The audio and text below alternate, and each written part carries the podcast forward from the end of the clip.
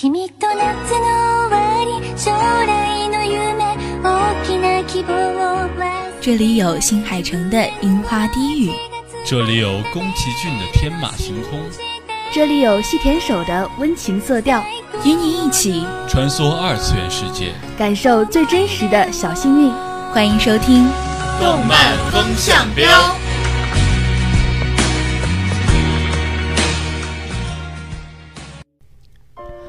各位听众朋友们，大家好，欢迎收听今天的动漫风向标，我是小波铁蛋。我是小波柯基。我发现一件特别有趣的事儿，就是只要 只要是咱俩合作，就一定会说金阿尼的动画。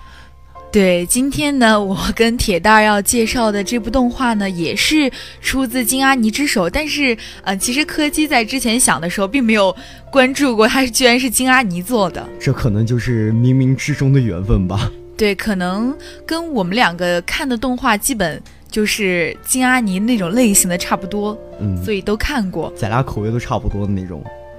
当然还是您的口味比较重一点。哎，别别别别别别这么说，千万别。好的，虽然开头的基调呢是比较欢脱，但是其实今天给大家介绍的这部番呢，属于比较温馨的日常番吗？算日常吗？嗯，我觉得可能比日常还要稍微治愈一点点，就是那种抑郁的郁。对，有一点治愈，而且就是还穿插了一小部分类似于异世界的感觉。异世啊，对，有一点的那种感觉。对，嗯，也就不卖关子了。今天要给大家介绍的这部番呢，是出自京都动画的《Clannad》，是根据 K 社同名游戏改编的 TV 版动画作品。这部电视动画呢，于二零零七年十月四日起开始播放，全篇共二十三话。动画呢以游戏原作的古河主线为主要情节，期间呢穿插了其他女主角的相关情节。这个故事呢，主要讲述了在某个小镇，主角冈崎朋也因为家庭的因素，成为了一个不良少年，一直和春原洋平为伍，在光坂高校过着潦倒的生活，但希望有一天能够离开所在的小镇。有一天，他在学校的坡道前发现了一个止步不前的女孩，在彭也认识了这个名为古河楚的女孩之后，他的生活开始有了重大的变化。第一季是主角和女主角们之间所发生的事件。第二季《After Story》是主角在中学毕业之后和楚共同生活的日子，其中还穿插了幻想世界。《Clan Up》就是由这三个要素所组成的故事。其实柯基在看到这部动漫的时候呢，一开始并没有被惊艳到，因为它并不是那种可以让人一眼就被惊艳到的番。但是随着剧情的推展，确实是被里面男女主人公之间的 love line 以及它周边所延伸出的各种。友情、亲情、爱情所打动了。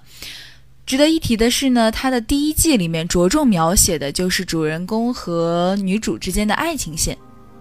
这部番主要还是出现在了金阿尼特别擅长的领域，就是一个校园日常的这么一个这样一个感觉。所以对于主角和其他女主人公的这么一个关系上面的刻画，金阿尼做的还是非常非常的好的。说实话，我觉得他的人设。可能是因为和现在的人设审美有差异吧。我在看到这部番的时候，并没有觉得多喜欢他画的角色，也没有觉得他的剧情有多有新意。但是，说实话，如果不是因为他有金阿尼这么这么一个招牌，还有他那么好的口碑，我肯定不会去接触这个动漫。但是我发现接触这个动漫之后，就是你停不下来。为什么停不下来呢？我觉得就是他套路就是有套路的好处。就是这种套路是每个人都愿意接受、每个人都愿意看的这么一个套路。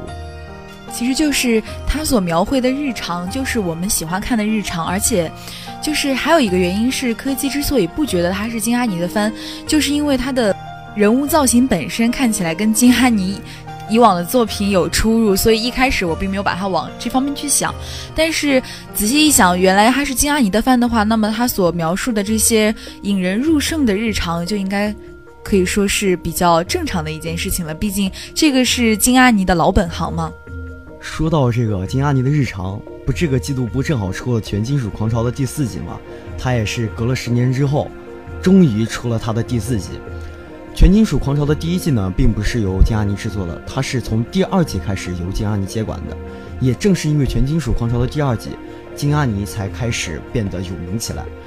也可以说，全金属狂潮是金阿尼成长到如今这么一个规模的契机，最重要的契机吧，算是。全金属狂潮的第二季呢，和第一季不同。第一季主要是一个打斗、战斗的一个番，但是它，但是它的第二季呢，主要说的就是一个日常的东西。这可能也是为以后金阿尼做日常这么一个功底打下了伏笔，埋下了基础。对，就是偏偏很奇怪，只有金阿尼的日常会有这么多人想看啊！而且说回到我们这个克莱纳的，他的第一季里面，男主和女主之间的爱情线其实相遇很老套，然后他们相处的过程也很老套，到最后，嗯，第一季最后男主跟女主他的爸爸妈妈一起吃饭啊，一些互动也很老套，但是就是让人停不下来。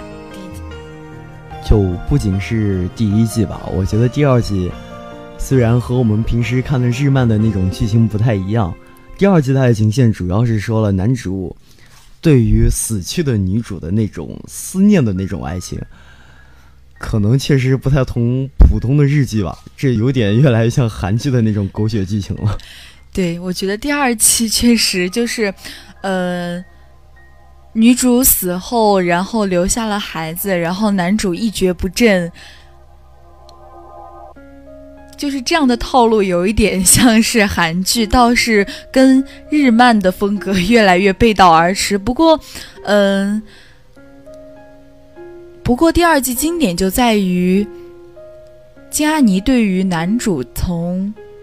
因为女主死后没有了没有了爱情，一蹶不振，到后来在女主的母亲的帮助下，慢慢跟自己的女儿相处的过程中，又找回了那份爱情。这样的一个反转或者说是一个发展，就是让我们看到了男主的成长和就是其中亲情的可贵吧。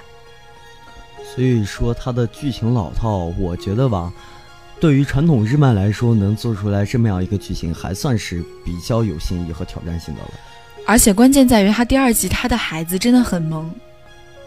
对对对，确实很萌，确实太萌了。对他第二季就是他的那个宝宝西，应该是他的一个泪点吧，应该是第二季整个的一个泪点所在。而且长得很像他妈。而且就是他女儿的 CV 特别的厉害。这部番我觉得他的。就是在他的这段时间里边，时间跨度特别的大，还是蛮有挑战性的这样这样的。而且除了第二季，除了在写就是他和自己女儿之间的互动以外，就是整个应该还着重于放在了男主他自己身上。如果说第一季主要是描写他和女主之间的，呃一些爱情互动，或者说是他们两个之间的故事以外呢，第二季。更着重于在男主自己的故事，包括他跟他自己父亲的相处，以及嗯，在跟自己女儿的互动的过程中，又想要去找回亲情的这样一个故事。像这种只有一个主角的日常番里边，我觉得很容易让观众产生一种疲劳的感觉，就是感觉从头到尾就是只看他一个人。但是金阿尼呢，用他的各种巧妙的技巧，化解了这种感觉。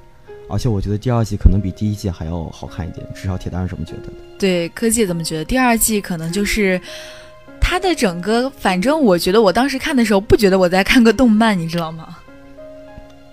就是我觉得我在看电视剧的感觉。啊，对，确实，一般的动漫可能也不会去走这么样一个风格吧，可能。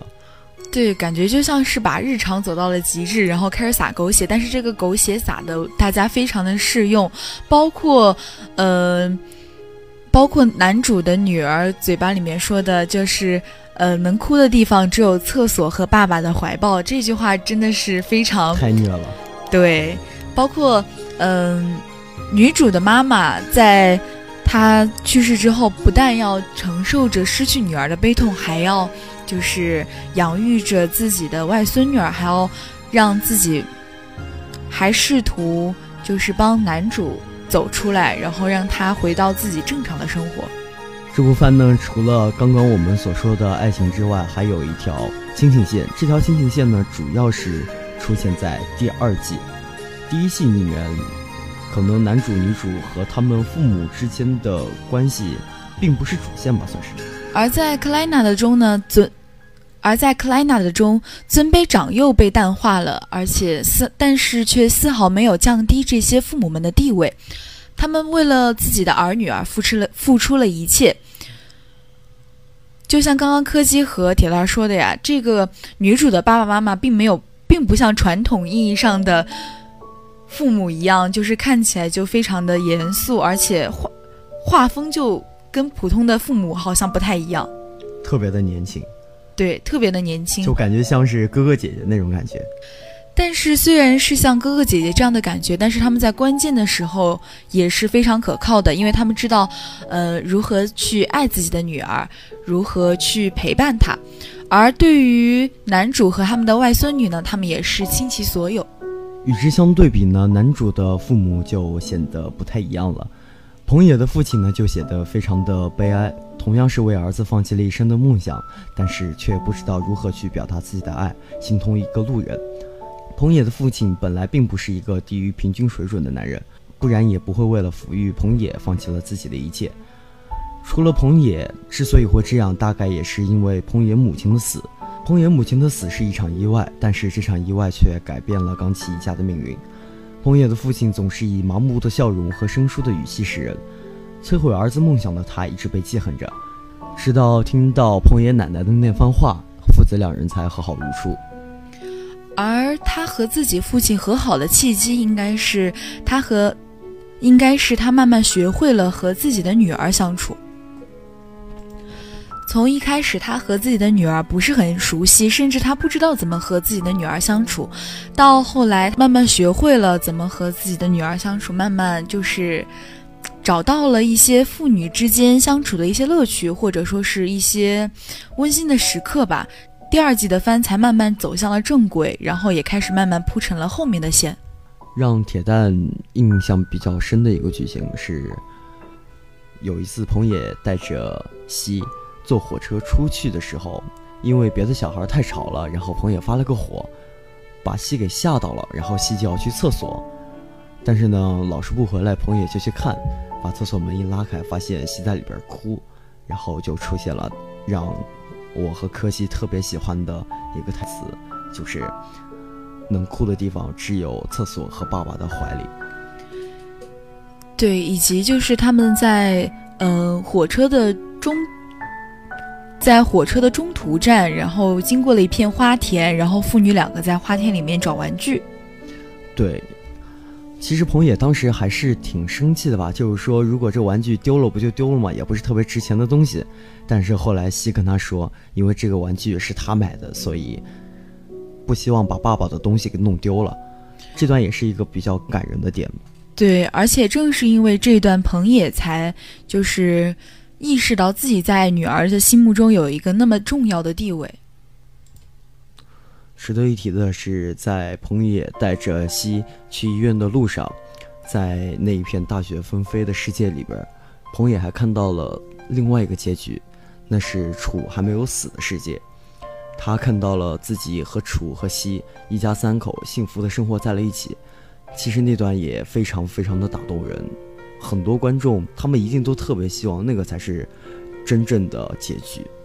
心爱的人死去的痛苦之外，还帮他就是找回了跟自己父亲之间的感情，以及就是往日的友情。因为咱们男主彭野好像是在女主就是去世之后，就是基本上是断了联系，然后整天过得浑浑噩噩。但是好在他有一个好女儿，就是所以说，其实金阿尼笔下的日常就是。